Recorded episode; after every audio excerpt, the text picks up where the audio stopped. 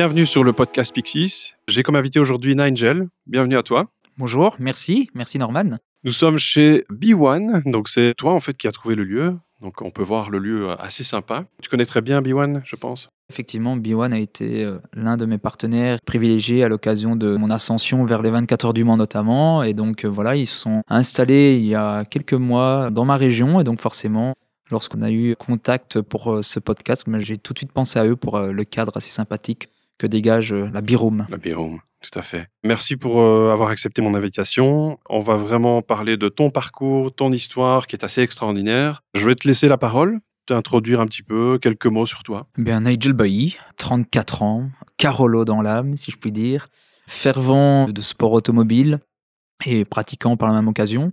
Il y a beaucoup de choses à dire, euh, mais je pense que je vais te laisser la main sur le coup. Oui, tout à fait. Si ça te va, j'aimerais bien retourner vraiment dans le passé parce que ce qui nous amène aujourd'hui, c'est ce qui t'est arrivé dans ton enfance. Si tu es à l'aise de parler avec ça, parce que c'est vraiment ce message que j'aimerais porter. Je trouve que ça force le respect. Et euh, moi, le mot qui me vient quand je pense à toi, c'est résilience.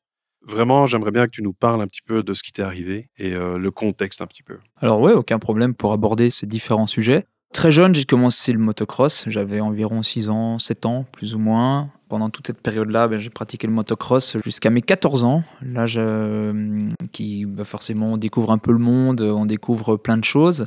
Sauf que pour ma part, ben, ça s'est un petit peu arrêté euh, du jour au lendemain puisque j'ai subi un grave accident qui est un accident de motocross. Et aujourd'hui, je me retrouve euh, en situation de handicap, donc je suis paraplégique. Mhm. Dès ce jour-là, eh bien forcément, c'était une seconde naissance pour moi et donc il a fallu apprendre à vivre différemment. Mais bon, encore une fois, à 14 ans, je pense que on reste un petit peu, on est un peu insouciant et donc on, ne voit pas spécialement je dirais, les difficultés arrivées, euh, les années, euh, je dirais, euh, à 10-15 ans, donc on ne pense pas à ça. Mais c'est clair que j'ai un peu vécu une jeunesse différente que les autres. Il a fallu réapprendre beaucoup de choses. Ah oui, tout à fait. J'ai vu un petit reportage sur toi qui mentionne cet accident à tes 14 ans. Ça m'a fait un peu sourire et justement, c'est ce qui m'a donné l'espoir. Je me dis, quatre mois après, si je me trompe pas, tu es dans un kart à faire des compètes. C'est bien ça? Alors, même pas quatre mois. Deux mois et demi après. deux mois et demi après. Alors, ça a été, je dirais, une aventure, une parenthèse de ma vie, puisque j'ai pratiqué le karting pendant 3-4 ans environ. C'était plus euh, en guise de loisir. Il n'y avait pas spécialement d'objectif euh, sportif à la clé, mais c'était euh, le principe de pratiquer une discipline motorisée. Donc, c'était le karting qui était vachement plus adapté à ma situation à l'époque. Parce que bon, il est clair que le sport automobile n'était pas, je dirais, à ce moment-là dans ma tête. Mais c'était une chouette expérience. J'ai participé à un championnat belge de karting indoor, notamment à l'époque, mais c'était véritablement sans conviction aucune. Et puis, euh, ben, j'ai suivi une scolarité traditionnelle aussi, donc allier les deux, c'était pas véritablement possible. Donc, c'était véritablement euh, en guise de passion et en dilettante que je pratiquais le karting. Deux mois et demi après mon accident, on rencontre des personnes qui nous ont au final aidé à adapter un kart. Je dirais, c'était au mois de juin, juillet, et j'avais eu mon accident au mois d'avril. C'était assez court en tout cas, le timing était assez rapproché. Ça t'a aidé dans ton processus d'appréhender justement cette vie après l'accident? Bah, Je dirais qu'à 14 ans, encore une fois, c'était purement l'inconnu. J'avais pas spécialement de vue sur le futur, ni quelles étaient les possibilités à terme. J'ai vécu les choses les unes après les autres. Puis ben forcément, j'étais encadré euh, par pas mal de monde à l'époque, puisque quand un accident de ce type euh, survient, ben, on se serre les coudes, hein, c'est clair. Et puis, euh, ben, mes parents ont toujours été là pour moi. Et ensuite, ben, je dirais que c'était une chose logique de suivre une scolarité traditionnelle. Maintenant, ça m'a aidé, oui et non, mais c'est clair que ça m'a permis aussi de pratiquer un sport où la chaise n'était pas spécialement requise, parce que mon but a toujours été de pratiquer un sport où la chaise n'était pas nécessaire à cette pratique. J'ai toujours été un petit peu anticonformiste dans l'âme. Allez, je dirais que la continuité du sport mécanique en tant que tel était toujours là, et donc pour moi, c'était assez plaisant. Tu as été, euh, je veux dire, aidé par un organisme particulier. Et la question que j'ai derrière, en fait, c'est c'était il y a 20 ans. Est-ce que tu as vu une différence aujourd'hui ou, en gros, il y a 20 ans et aujourd'hui, c'est plus ou moins la même chose En tout cas, d'un point de vue, parce que les disciplines sont différentes. Il faut savoir que le karting, c'est le karting, le sport automobile, c'est le sport automobile. Même si l'un dans l'autre, tout débute par le karting. Souvent, les, les pilotes. Souvent, très très souvent. Mais d'un côté pratico-pratique, ce qui est dommage aujourd'hui, c'est que dans le fief du sport automobile, c'est assez compliqué. Je ne peux pas dire qu'il y a 20 ans d'ici, ça l'était davantage, puisque je n'étais pas dans le milieu. Je suis dans le milieu depuis maintenant un peu plus de 7 ans. C'est assez récent malgré tout, parce que j'ai commencé en 2017, j'avais 27 ans. Mais c'est vrai qu'à mon humble avis, je dirais que les choses n'ont pas beaucoup évolué. Les infrastructures ne sont pas non plus exceptionnelles en ce qui nous concerne. Il faut savoir aussi que être à mobilité réduite et faire du sport automobile, c'est assez, par moments, c'est assez compliqué. Malgré tout, il n'y a que très peu d'investissement dans le milieu, en tout cas pour rendre accessible ce sport. Et bon, le sport automobile est toujours considéré comme étant un sport de nantis. C'est vrai que le sport automobile coûte cher à terme, mais bon, après, encore une fois, il faut travailler pour pouvoir réaliser ses plus grands rêves. Ça, c'est je dirais que c'est le maître mot du système. Il faut quand même travailler pour toute discipline. Si on veut exceller dans le domaine dans lequel on exerce, ben forcément, il faut travailler. C'est le maître mot. Tout ne tombe pas du ciel.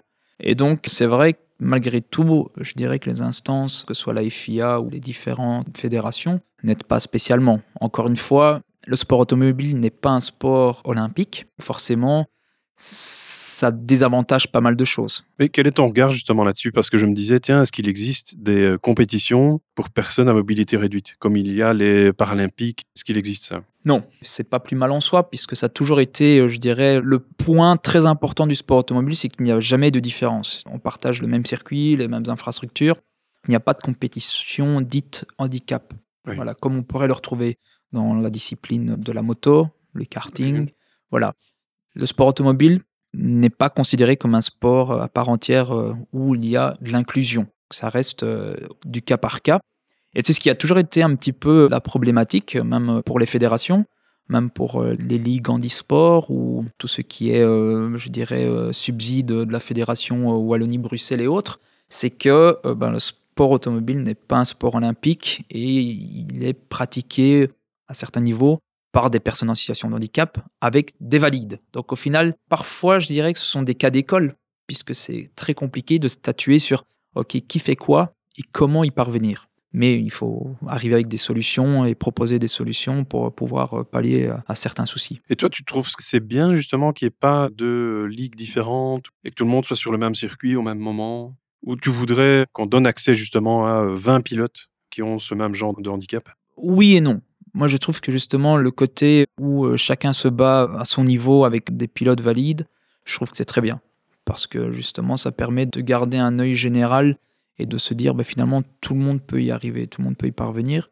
Que de pointer du doigt, je dirais, un championnat qui serait, je euh, je sais pas moi, l'Handicap. Je prends le Super Trophy, par exemple, Lamborghini, le Super Trophy Lamborghini Handicap Cup, des choses ainsi. Donc, je pense que ce serait pointer du doigt le fait qu'un pilote soit en situation de handicap, l'avantage, c'est justement c'est, de se dire ben, on est tous ensemble sur le même circuit, on partage le même terrain de jeu, et c'est ça qui est important. C'est ce côté, je dirais, de pouvoir se dire ben voilà, on est au même niveau que les valides. C'est ça. Et c'est ça qui est important aussi, c'est de se dire qu'on peut y parvenir. Maintenant, c'est vrai que s'il y avait un championnat euh, dit euh, spécifique, ça permettrait d'avoir, je dirais, d'autres personnes en situation de handicap mmh. et de connaître euh, la possibilité de concourir dans un certain championnat. Maintenant, voilà, moi honnêtement, je préfère qu'il en soit ainsi où on, est tous ensemble et c'est parfait. quoi. Oui, c'est ça où je dis euh, ça force le respect parce que, en gros, tu n'as pas l'usage de tes jambes. Mhm. Évidemment, tout le monde conduit sa voiture avec embrayage, frein, accélérateur avec ses pieds. Toi, tu fais tout en main. Oui, tout à fait. Par hasard, donc c'est une petite anecdote. Hier, je regarde sur YouTube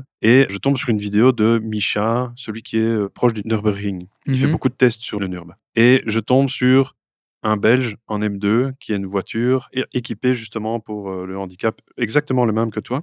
Et donc j'ai vu un peu comment ça fonctionne avec une espèce de manette sur la main droite qui permet d'accélérer, freiner. Enfin, je n'ai pas tout compris, je dois avouer, parce qu'on ne filme pas que ça. Mais euh, un, je trouvais le hasard un peu fort. je me dis tiens, demain je vois Nigel et aujourd'hui je vois cette vidéo-là. Ça me permettait de comprendre un peu mieux euh, ce que tu fais. Et je me dis mais en gros ce gars, il joue au coude à coude avec des pilotes chevronnés qui ont tous leurs membres, et lui, il fait tout en main. Quoi. Enfin, mmh. c'est là où je dis euh, respect, parce que c'est pas intuitif pour quelqu'un qui a eu le volant. Toi, peut-être que justement, tu n'as pas conduit à l'époque de voiture avec tes pieds, je vais le dire comme ça. Officiellement, non. Officieusement, oui. on n'a rien dit. Mais donc, du coup, tu n'as pas eu ces réflexes, parce que j'imagine que quelqu'un qui a euh, tous ces réflexes, réapprendre à conduire comme toi, tu le fais, la courbe d'apprentissage est peut-être plus longue, je ne sais pas. Hein. Parce que je sais que tu citais un autre exemple de la F1. C'est surtout qu'à un moment donné, on est confronté à une situation qui est la nôtre et qu'il faut euh, de toute façon accepter et qu'il faut de toute façon prendre en considération que ça va pas être facile, ça c'est certain. Maintenant, c'est sûr qu'à partir du moment où on n'a pas spécialement le choix, le côté intuitif de la chose prend le dessus. Donc on va pas chercher les pédales avec nos pieds puisque ça va pas trop fonctionner. Je dirais qu'à terme, bah, c'est une habitude. Voilà, on sait comment ça fonctionne. Maintenant, il est clair que tout ce qui est conduite quotidienne ou conduite avec sa voiture personnelle sur un circuit, ça n'a strictement rien à voir avec le racing. Ça n'a Mhm. strictement rien à voir déjà au niveau des techniques de développement, recherche et développement pour équiper une voiture de course. C'est totalement différent d'une voiture de tous les jours ou une voiture à laquelle on va s'amuser sur circuit. Ça n'a rien à voir. Les techniques sont différentes, la rapidité est différente. Je dirais le développement au sens large du terme est totalement différent. Il est clair que c'est important de scinder les deux. Le racing, il faut toujours des adaptations qui soient beaucoup plus résistantes. C'est hyper important parce que sinon, à un moment donné, on peut s'exposer à des risques Mhm. parce qu'il faut que ce soit relativement solide. Il y a euh, une technologie qui est développée autour de cela, donc il faut vraiment bien comprendre euh, les différents aspects du sport automobile. J'utilise des équipements qui n'ont rien à voir avec les équipements euh, dits traditionnels euh, pour moi rouler sur route quotidienne. Tu roules avec quoi? Pas en circuit, mais au jour le jour. J'ai une Smart Fortwo et une BMW Break très facile pour caser la chaise dedans quand je suis accompagné ou des choses ainsi. Donc c'est vachement plus facile et puis c'est très pratique. Du coup, elle a été équipée. C'est le constructeur qui fait ça Ou alors il y a une société qui est spécialisée là-dedans? Alors, ce sont des sociétés. Je sais qu'il y a pas mal d'associations qui essayent de, rendre euh, le principe d'adaptation dès la sortie d'usine, dès la conception de la voiture. Sauf que c'est très compliqué. Maintenant, il y a des organismes et des gens qui sont euh, spécialisés dans le domaine, qui adaptent des véhicules pour les personnes en situation de handicap. Donc, il y a différents niveaux hein, de handicap, bien entendu. Pour ma part, c'est une simple demi-lune avec un frein sur le côté. C'est 100% mécanique, donc ça vient repiquer sur les pédales et le Mhm. travail est fait. Mais bon, c'est- tout est sur mesure, donc une adaptation n'ira pas dans un autre véhicule, Oui, oui. à moins que ce soit le même véhicule. Mais sinon, ce sont des organismes et des personnes et des garages qui adaptent euh, spécifiquement les véhicules pour les personnes en situation de handicap. Quand est-ce que ça a commencé? Donc tu m'as dit il y a 7 ans. Ça vient comment en fait de se dire euh, je vais rouler en course? Eh bien, en fait, tout bêtement, après mes deux bacheliers, je n'ai pas trouvé de travail. Et pourtant, j'avais postulé à pas mal d'endroits, répondu à pas mal d'annonces également. J'ai malheureusement pas trouvé de travail. Et j'avais toujours eu en moi ce, ce grand rêve, euh, après coup, de pratiquer le sport automobile, de faire du sport automobile. Et à l'âge de 27 ans, ben, je me suis dit, ben, je pense que c'est le moment, c'est l'instant, j'ai pas trouvé de travail, je vais me consacrer à 100% euh, à la réalisation, à la concrétisation de ce plus grand rêve. Voilà, de fil en aiguille, euh, j'ai rencontré des personnes qui m'ont ensuite introduit dans le milieu. Et c'est ainsi que tout a commencé en fait. Ça a commencé en 2016 et puis véritablement en 2017 quand j'ai commencé euh, le sport automobile euh, sur le, joyau, enfin sur le circuit de Spa-Francorchamps, le, le plus beau circuit du monde, et notre joyau de la Wallonie. Voilà, c'est comme ça que tout a commencé. Ça a été une belle réussite malgré tout. Il y a 7 ans, tu démarres sur quoi en fait? C'est quoi le championnat, la voiture Alors, c'était le championnat BGDC, donc c'est un championnat belge qui évolue principalement en Belgique. Il y a quelques manches qui s'effectuent à l'étranger, comme aux Pays-Bas et en France. J'ai commencé par euh, une endurance de 6h40 avec un coéquipier, ouais, donc c'était 6 heures 6h40 à deux pilotes pour une première course, c'était pas mal. Au final, on termine deuxième de classe. C'était une classe, euh, la classe 2 litres, donc nous, c'était avec des Clio Cup à l'époque. Mhm.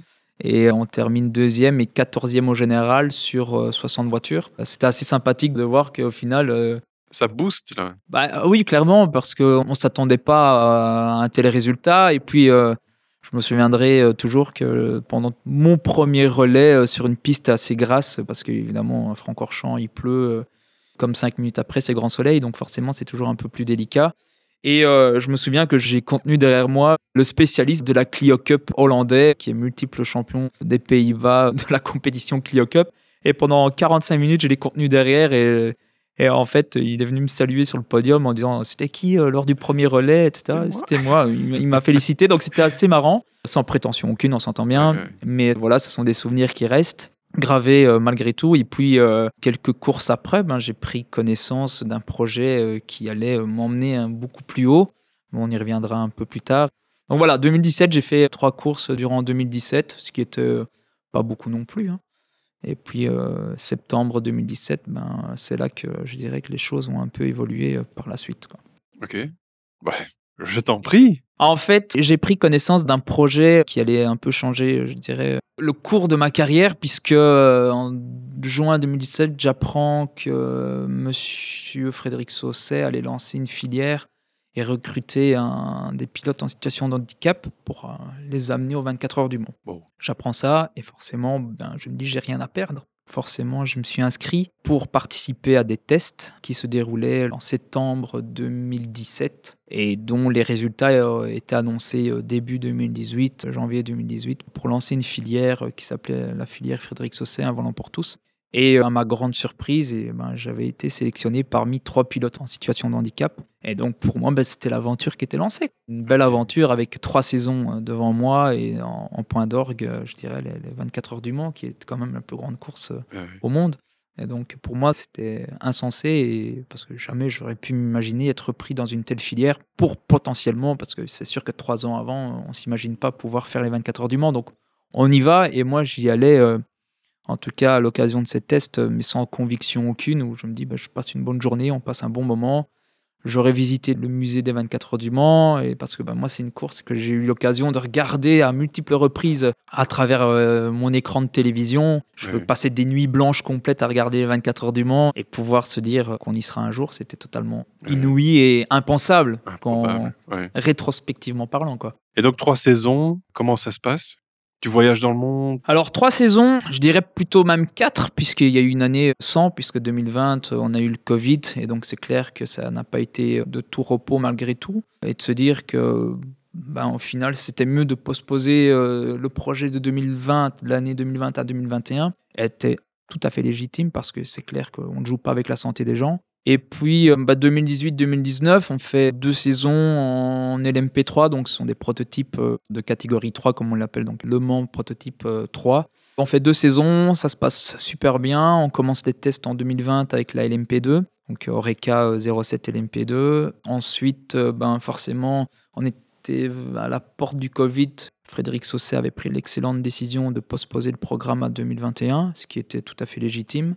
Et puis, ben, 2021, on retombe dans un fonctionnement un peu plus normal. Oui. Et donc, on peut relancer le programme et notre ascension vers les 24 heures du Mans. Et donc, ça s'est super bien passé. Donc, 2022, euh, enfin, plutôt 2021, tout se termine en juin 2000, euh, 2021, le 22 août à 16h01. Parce que, finalement, on passe la ligne d'arrivée et on. C'est toi qui étais au volant? Non, c'était pas moi au volant. J'aurais bien aimé, mais c'était pas moi. Ok. Mais bon, le plaisir y était. On a vécu une belle aventure. On a fait le travail et euh, voilà, c'était vraiment que du positif. Et puis, ben, en espérant qu'il y en ait d'autres dans le futur. Mais bon, c'est sûr que participer au Mans, le faire une fois et le terminer, c'est exceptionnel. Pouvoir le faire une seconde fois, euh, c'est notre paire de manches, quoi. Juste pour euh, les auditeurs et ceux qui voient pas ce que c'est une LMP1, LMP2, ou... donc passer d'une Clio 2 litres à ça, c'est quoi les chiffres d'une euh, LMP3 par exemple Une LMP3 à l'époque, c'était 420 chevaux pour 950 kilos, un peu moins d'une tonne avec une charge aéro euh, assez importante.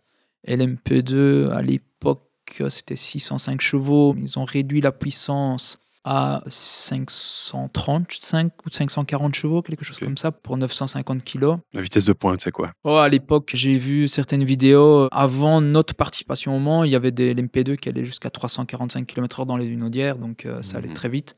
Maintenant, nous, quand on a eu la réduction de puissance, c'était 300, maximum 320, maximum 320. Ce qui est déjà pas mal. Après 20 Ouais. km/h de différence, on ne le sent. De toute façon, À cette vitesse, on, on ne le sent sent pas spécialement Ouais. dans la voiture. Les voitures sont développées de Mhm. sorte que la vitesse, on la ressent pas spécialement. Quoi. Ce qui est le plus impressionnant, ça reste euh, les freinages, de toute façon. Oui. Puis ouais, c'est vrai que de passer de la Clio Cup euh, qui développe 200 chevaux pour euh, une tonne 200, euh, pour euh, enfin une tonne 150. euh, Petite pour, brique quoi qui roule. euh, ouais, une petite brique qui roule, c'est ça. à, euh, à un proto qui génère énormément d'aéro, euh, qu'il faut également comprendre le fonctionnement de la voiture pour aller vite. euh, ce sont deux pôles totalement opposés. Mais, voilà, ça a été, euh, il faut toujours un début à tout et euh, le début était euh, pour moi, je dirais, une belle aventure et au final, arriver au Mans, c'est exceptionnel. Mais du coup, j'imagine aussi faire trois courses en Clio et puis faire trois saisons plus Le Mans en Formule, en proto, ça demande aussi une condition physique. Donc j'imagine que tu as dû suivre des entraînements, autre chose. Euh. que ce que tu faisais avant, peut-être. Oui, parce que malgré tout, pour tenir la longueur, il fallait quand même être prêt, je dirais, à monter dans une voiture où euh, ben, forcément le côté aéro a son importance. Donc, qui dit aéro dit force G. Il fallait un entraînement physique euh, derrière pour pouvoir euh, arriver à, tenir la longueur dans certaines courses. Donc oui, j'ai eu un entraînement physique assez poussé, même si en soi, je dirais que faire du sport automobile d'un point de vue global, ben ça reste un peu moins éprouvant qu'utiliser sa chaise au quotidien parce que mmh. Voilà, il y a un moment donné qu'on on doit faire des, transferts de, la chaise à la voiture, à la voiture à la chaise, etc. plusieurs fois par jour. Sur 20 ans, ça use beaucoup le corps, ça c'est clair. Les problèmes d'articulation sont là et autres, mais il est vrai que le fait de faire de la préparation physique et du sport, je dirais euh, deux à trois fois semaine, mmh ça aide. Ça aide quand même à limiter les risques de blessures, je dirais, au quotidien. Mmh. Parce que c'est sûr que pousser une chaise et pousser son poids, soulever son poids, etc., mine de rien, ça requiert une certaine forme physique. Oui, je m'en doute. J'ai envie de te poser des questions un peu plus légères, genre des anecdotes que tu as sur circuit ou, dans les oh, paddocks. Il y en a plein, il y en a plein. Lors de notre euh, le 24 heures du Mans, euh, il y a euh, la rencontre avec Patrick Dempsey, que beaucoup de gens connaissent sous le pseudonyme de Dr Mamour, hein, Grace Anatomy. il s'est prêté au jeu lors du reportage qui avait été créé par Christophe Anquet. Et donc, c'était assez marrant. Et puis, chaque année, lorsqu'on va au Mans, ben, on se revoit. Et en fait, chaque année, on fait une photo ensemble. Et en fait, on avait fait un petit deal. Je lui dis, jusqu'au jour où je roulerai chez Proton Dempsey, Bon, on fera chaque année une photo ensemble euh, lorsqu'on se croisera et euh, on tape un peu la discussion. Voilà, ce sont des anecdotes assez incroyables. Et puis, ben, euh, avoir le respect de, notamment, comme je dirais, des pilotes de Formule 1 tels que Kevin Magnussen, avec lesquels on a pu discuter lors des 24 heures du Mans, des choses ainsi. Bah, ce sont des anecdotes qui sont toujours amusantes à mettre sur la table. Et puis,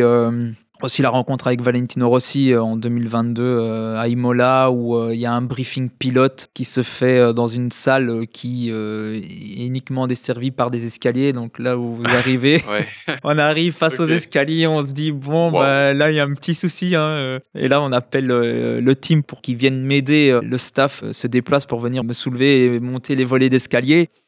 Et donc on arrive là et, l'organisatrice s'excuse parce que elle n'avait pas pris conscience que ben mhm. finalement il n'y avait pas d'ascenseur, que c'était pas possible d'y accéder différemment que par les escaliers. Et donc euh, bah, c'était assez marrant, euh, c'est l'occasion. Bon, elle était dans ses petits souliers, mais je, l'ai rassurée, c'est pas grave. par contre, je suis 5 minutes en retard pour le briefing, veuillez m'excuser quoi. C'était assez marrant parce que Valentino Rossi après coup euh, attendait que tout le monde s'en aille pour éviter d'être accaparé à gauche et à droite, etc. Donc, bah, moi, j'attendais avec Valentino Rossi. On attendait que tout le monde s'en aille. Bon, ça a été la, première rencontre avec Valentino Rossi. on a discuté pendant cinq minutes. Et puis, ben, voilà, tout le long de la saison, après, en GT World Challenge, on s'est croisés, on s'est salués. Donc, c'est toujours chouette, quoi, de pouvoir euh, mm. croiser des personnes, des champions, de réels, réels, réels champions, mais qui ont aussi euh, un côté euh, hyper attachant parce que ce sont des personnes très humaines et qui ne se prennent pas la tête. Et ça qui est chouette aussi, c'est de pouvoir échanger avec de telles personnes, et de véritables passionnés et de véritables champions.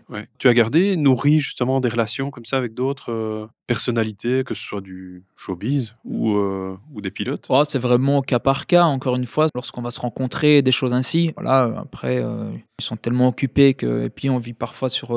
voilà, bah, Patrick Dempsey, il vit aux États-Unis, il vit en Europe uniquement que pour le Mans à proprement parler aussi il a des obligations. Mais sinon, euh, en dehors de ces éléments-là, on ne se rencontre pas spécialement. quoi. Est-ce qu'il t'est arrivé d'avoir peur sur circuit? Non, enfin, non, je dirais que non. Il y a toujours une, c'est vrai qu'il y a toujours une petite appréhension lorsqu'on monte dans la voiture. C'est, on se refait le film, on se refait le circuit dans la tête, les différents points de freinage, les différents repères. Avoir peur, non, je dirais que non, mais c'est sûr qu'il y a toujours une certaine appréhension, ça c'est clair. C'est toujours un petit stress négatif avant de monter dans la voiture. Mhm. Maintenant, une fois qu'on est sanglé, qu'on est dans la voiture et qu'on est dans le vif du sujet, on oublie tout.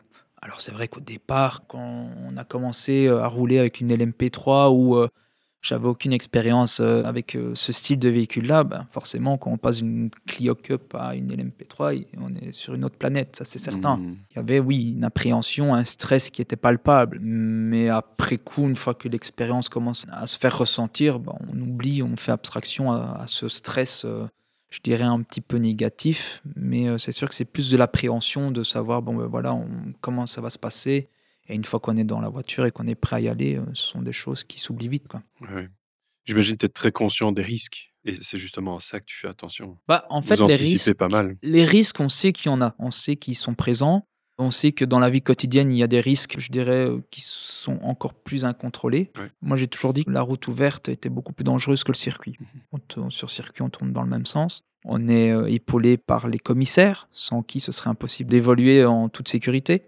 Il y a également les staffs médicaux qui sont présents sur circuit. Donc, tout est mis en œuvre pour que le risque zéro, on s'entend bien, le risque zéro n'existe pas, Mhm. mais pour qu'on puisse évoluer de manière un peu plus safe. Sur la route ouverte, ben, on peut traverser la route, glisser sur une plaque de verglas ou j'en sais rien, et on peut se faire très mal. Encore une fois, le sport automobile restera, a été, l'est et le sera. Ce sera toujours une pratique dangereuse, mais grâce à- aux différents aspects, au final, ben, on peut réduire certains risques. Mhm. Et puis, euh, ben, il y a aussi le côté sécuritaire de la chose. Les voitures sont de plus en plus résistantes, beaucoup plus pensées aux risques inhérents donc, du sport automobile. Le circuit aussi, lui-même. Le circuit aussi. Mhm. Voilà, il y a toujours la FIA qui est derrière pour donner euh, une homologation Mhm. du circuit. euh, donc voilà, l'un dans l'autre, tous ces risques existent, oui, mais ont tendance à se réduire au fur et à mesure avec les différents développements qui sont proposés dans tous les domaines qui sont dans le domaine du sport automobile. C'est important aussi de le souligner.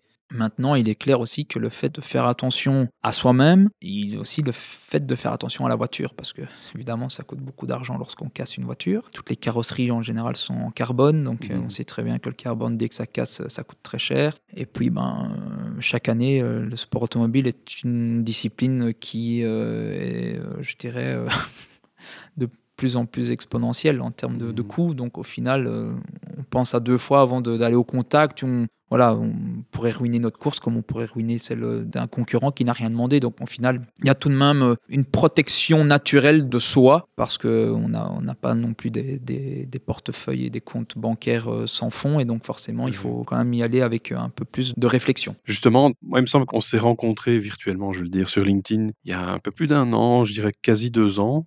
En fait, c'est mon voisin qui m'avait parlé de toi. Donc, il est commissaire de piste au karting euh, dans la région. Et il m'a dit, un gars, il est venu euh, exceptionnel. hein. Chaise roulante, mais pilote et tout ça. Il roule pour, euh, à l'époque, je pense que c'était Bentley. Et donc, je me suis dit, ah, il y avait déjà quelque chose en moi qui me disait, ce type, il, il est bien. et donc, cette année, tu roules euh, chez Lamborghini, sur le championnat Lamborghini, si j'ai bien compris. Ça coûte combien, justement, une Lamborghini de course? C'est pas spécialement l'achat de la voiture qui coûte cher, en fait, c'est tout ce qui tout le tourne staff, autour. le- Voilà, c'est ça. ouais. c'est- tout ce qui tourne autour, c'est la logistique, le développement, la mécanique, les hommes, les ingénieurs, euh, les consommables, Mmh. Les pneus, les plaquettes de frein, les disques de frein, la révision moteur, la révision des boîtes de vitesse, etc. etc. Donc l'achat d'une voiture de course en soi, c'est pas spécialement cher, ça paraît euh, utopique quand je dis ça, mais c'est tout ce qui tourne autour de la voiture. Donc euh, C'est- plutôt le coût de la saison. c'est ça. Oui, Parce que une voiture peut être amortie sur 3 à 4 saisons. Mhm. Voilà.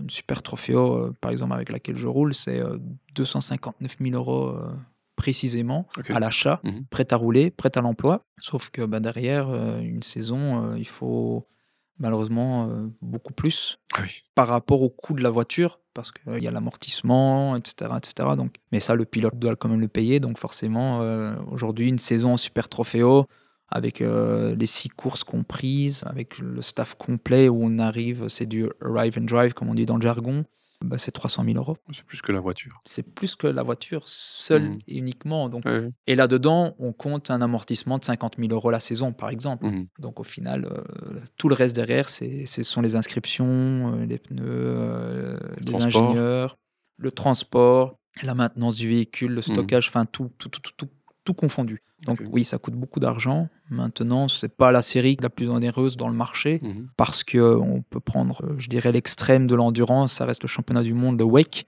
Et là, on est à, on est à vachement plus.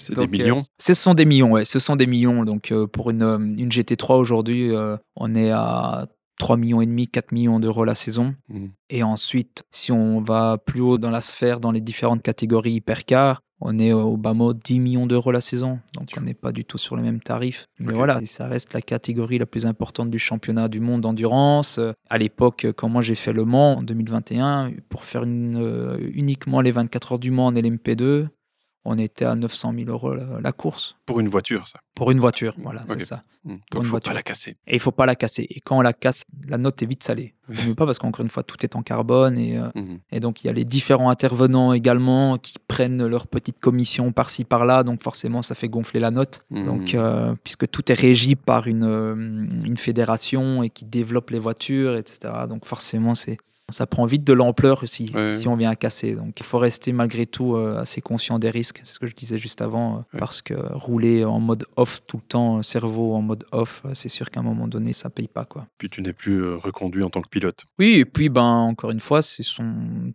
encore une fois tout est lié à l'argent, tout est lié au budget et vous savez, il y a des pilotes qui ont un talent exceptionnel, mais au final, ils n'ont pas spécialement de budget et donc clairement, ils ne peuvent pas accéder à certaines compétitions parce que tout est régi par l'argent, tout est Mhm. régi par le budget. Et oui, donc forcément, il y a des gens qui il y a des pilotes qui parviennent à, à faire euh, carrière dès le départ parce que ben ils ont ils ont quelqu'un derrière qui finance tout cela et de manière plus évidente pour eux euh, ils accèdent euh, peut-être pas à la Formule 1 mais déjà si on a la possibilité de faire des doubles programmes en prototype c'est que Mhm. forcément il y a un peu de budget derrière donc euh, ça aide. Lamborghini. Donc ça, c'est 2024. Alors, j'ai fait une première saison en 2023 en Super Trophée au Lamborghini. Cette saison, ce sera également le Super Trophée au Lamborghini. Par contre, cette année, j'ai décidé d'évoluer seul. Donc, euh, on peut participer à, cette, euh, à ce championnat-là en étant deux pilotes. On se partage évidemment le volant. Mais euh, ici, cette saison, j'ai décidé de rouler seul. D'un point de vue, euh, je dirais, challenge, c'est un peu ma devise, euh, c'est de se renouveler un petit peu chaque année. Mhm. Et là, on est en plein dedans. Et puis, ben voilà, je pense que c'est un très beau championnat. Il y a du niveau. C'est vraiment, c'est bien ficelé. C'est vraiment bien développé par la marque Lamborghini. Donc, c'est un beau produit et qui séduit pas mal de pilotes, puisque en Europe, on est quand même 50 voitures engagées. Oui. Ça pèse quand même assez bien. Et puis, le grand avantage cette année, c'est qu'on va rouler à l'occasion de trois courses, je dirais, euh, à l'occasion de trois courses d'ouverture du WEC, donc du championnat du monde d'endurance. Et on fera également la course d'ouverture des 24 heures du Mans. Donc ça, c'est exceptionnel. Donc voilà, pour moi, 2024, c'était c'était obligé d'en être, puisque euh, il y a que très peu de séries qui permettent aujourd'hui de, de rouler sur le, sur le grand circuit des 24 heures du Mans, à savoir les 13 km, et non pas le Bugatti. Ok. Je l'ai fait en 2019, en 2021, et on remet le couvert en 2024. Donc j'aurai euh, le grand plaisir et la grande joie de pouvoir rouler sur le circuit des 24 heures du Mans. Donc euh, ça me permettra de me, de me remémorer euh, de belles histoires, de belles expériences. Et tu as déjà la date? Si, Euh, oui, hein, c'est le week-end du 15 et 16 juin euh, 2024. C'est quoi le prochain rêve? Ah, il y en a beaucoup, hein. Il y en a beaucoup parce que je pense que le rêve de participer aux 24 heures du Mans a été tellement vite, entre guillemets, parce que quand on regarde que j'ai commencé en 2017 et qu'on a fait cela en 2021, ah, c'est après trois saisons, donc c'est- je pense que c'est c'est hyper difficile de, de je pense que ce serait très difficile de faire mieux. Oui. Maintenant, mon plus grand rêve serait bah, de réaliser une seconde fois les 24 heures du Mans, Mhm. de participer à nouveau aux 24 heures de Spa, Oui. de belle façon, et surtout de les terminer parce qu'on on les a fait, euh, on a participé aux 24 heures de Spa en 2022 avec la Bentley justement. Malheureusement, ça s'est soldé par un abandon sur les coups de 3h30 du matin, donc voilà. Il manquait quoi? Oh, il durée manquait, il manquait euh, pour atteindre l'arrivée, euh, il manquait la moitié du temps, quoi, parce que ça a commencé à 16h et on a abandonné à Ouais. 3h30, donc euh, on avait fait la moitié de la course. Mais voilà, c'était une belle expérience. J'ai pris le départ, euh, c'était grisant malgré tout, avec 62 voitures sur la grille de départ, avec autant de monde. euh, voilà, c'est juste extraordinaire parce qu'il faut savoir que quand on a fait Le Mans, il y avait qu'une jauge de 50 000 spectateurs qui était acceptée. Ok. À contrario de l'année passée où c'était plus de 325 000 spectateurs la balance, la, la balance et l'ambiance ne sont pas du tout les mêmes au final. Là, il y avait beaucoup de monde malgré tout à Spa. euh, c'était comble et c'était génial, quoi. Et puis, euh, belle aventure, euh, mais remettre le couvert est quand même dans le tiroir au final. Et on verra ce que l'avenir va me réserver, mais on, on y travaille, ça c'est certain, le fait de pouvoir y retourner. Après, évidemment, il y a des courses, pourquoi pas un jour rouler aux États-Unis, ça, ça me plairait davantage, parce que c'est un pays qui m'attire énormément.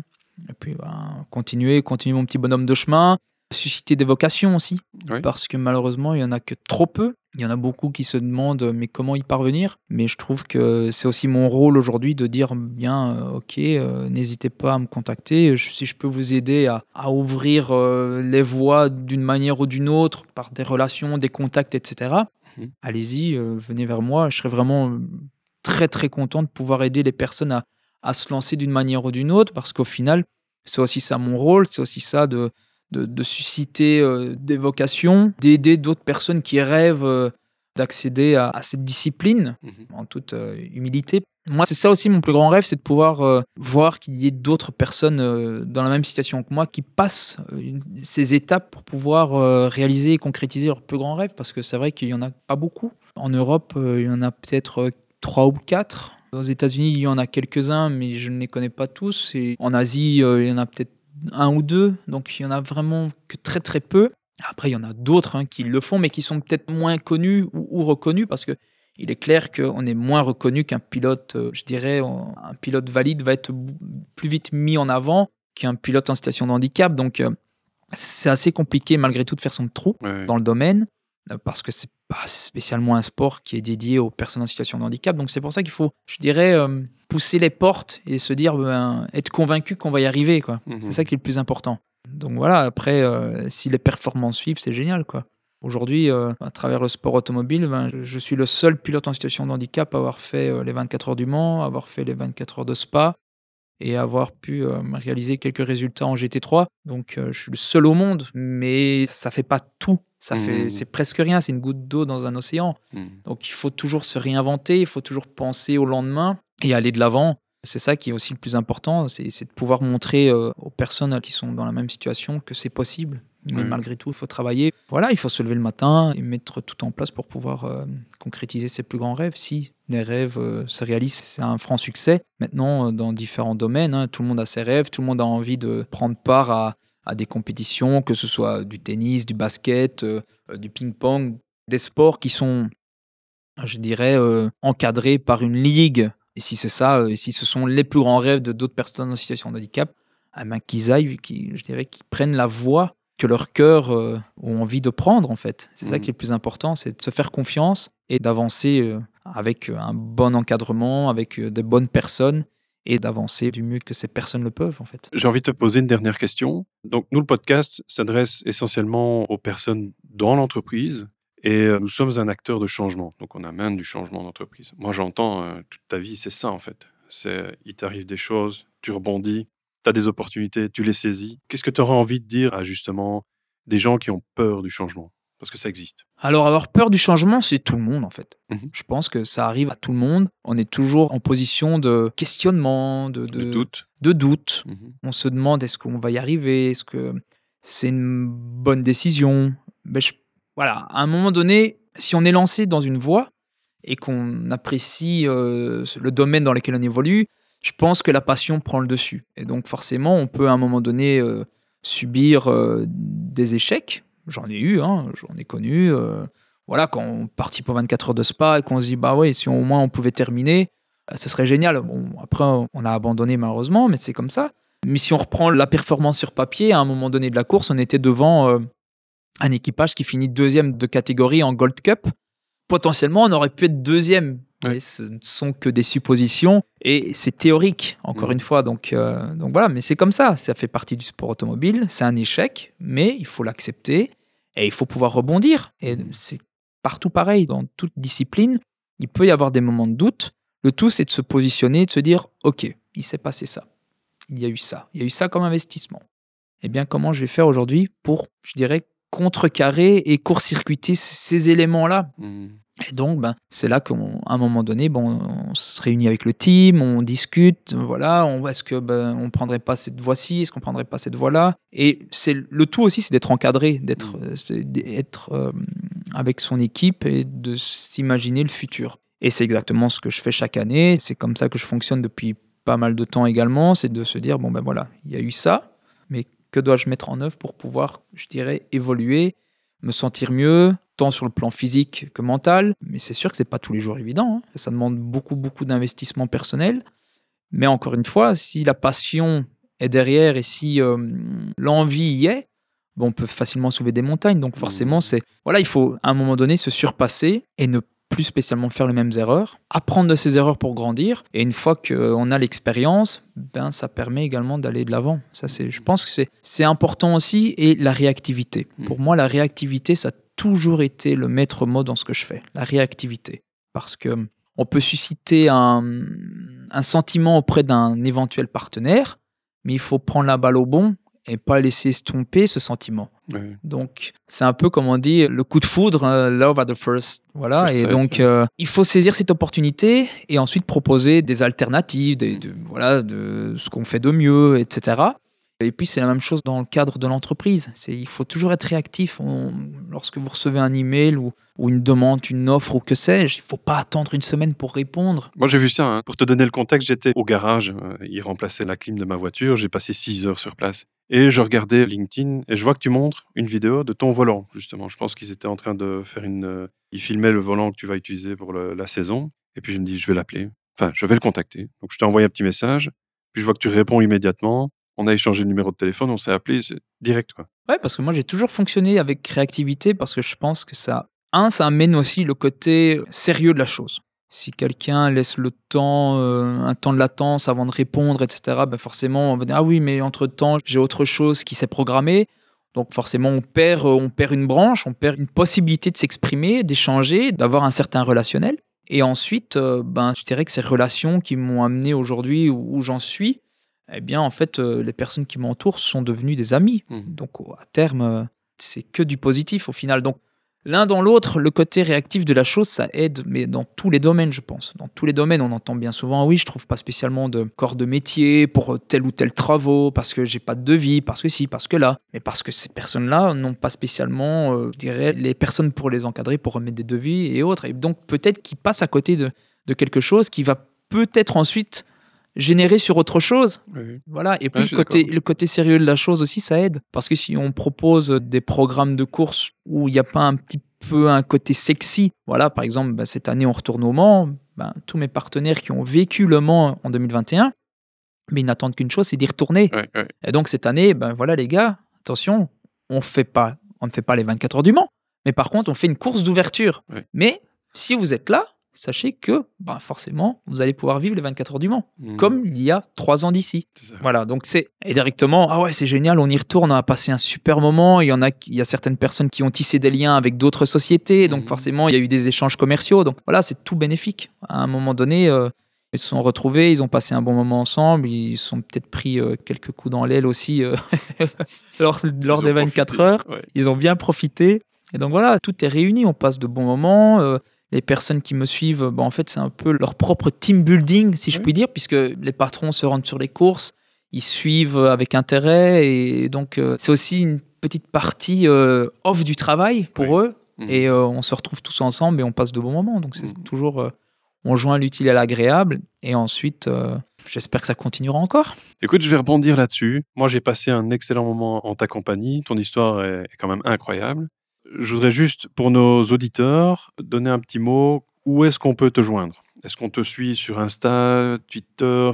C'est quoi tes réseaux? J'ai Instagram, j'ai Twitter, j'ai LinkedIn qui est pour moi, un- je dirais, euh, ben voilà, c'est sur ce réseau euh, social professionnel qu'on s'est rencontrés Mhm. ou qu'on a pu échanger de prime abord. Pour moi, LinkedIn reste un, un très très bon, euh, je dirais, moyen de communication. En tout cas, un peu plus professionnel, contenu un peu plus professionnel où j'essaie de partager mes aventures sportives et automobiles euh, du mieux que je peux.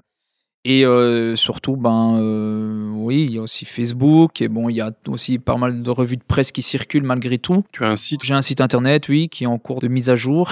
Mhm. C'est pas Oui. toujours évident de pouvoir concilier le tout. Mais LinkedIn, pour moi, est un très très bon moyen de communication et c'est toujours plus agréable euh, qu'une invitation Facebook ou Instagram. Mhm. Voilà, donc pour moi, LinkedIn reste un très bon vecteur de communication. Je vais rappeler à nos auditeurs que nous avons un répondeur donc sur Vodio, sur le podcast Pixis. Vous pouvez enregistrer un petit message à destination de Nigel. Vous pouvez aussi dans le message préciser que vous acceptez que votre message soit publié. Si c'est le cas, ben, volontiers on le mettra en public euh, sur notre podcast. Et quoi qu'il en soit, Nigel recevra le message. Donc tu pourras aussi répondre à la personne. Bah écoutez, à grand plaisir. On va se quitter là-dessus. Je te remercie beaucoup Merci. et euh, bonne saison. Merci pour tout en tout cas. À bientôt. À bientôt.